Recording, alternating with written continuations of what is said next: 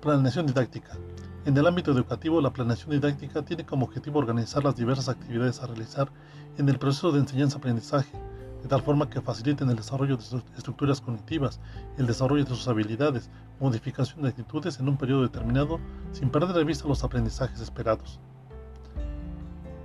Contexto. El contexto nos define las relaciones con el entorno del estudiante y ese puede ser interno y externo. Nos proporcionará la realidad socioeconómica y cultural del entorno, la realidad interna del centro y el perfil del alumnado.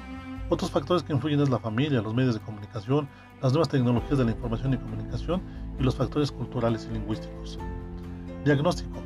Cada alumno tiene sus propias características de cómo aprende. Asimismo, el docente presenta sus propios métodos y formas de enseñanza que muchas veces no se ajustan a las necesidades educativas presentes.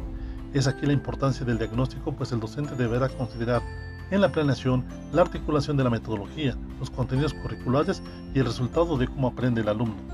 Desarrollo de estrategias.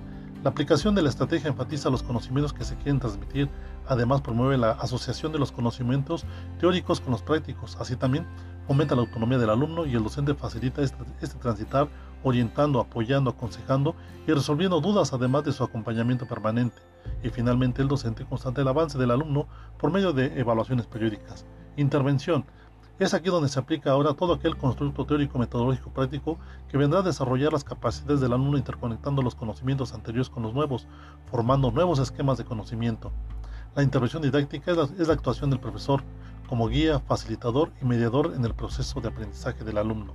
Aplicación la ejecución del plan donde se considera los tiempos establecidos, los objetivos a alcanzar, el uso de herramientas didácticas, la estrategia, las técnicas, sin perder de vista los aprendizajes esperados y o las competencias. Y por último, la evaluación. Evaluar nos da la pauta si nuestra planeación fue efectiva o no. La retroalimentación es parte del proceso de evaluación, tanto para el docente como para el alumno. Aquí se consideran las evaluaciones diagnóstica, procedimental, actitudinal y sumativa.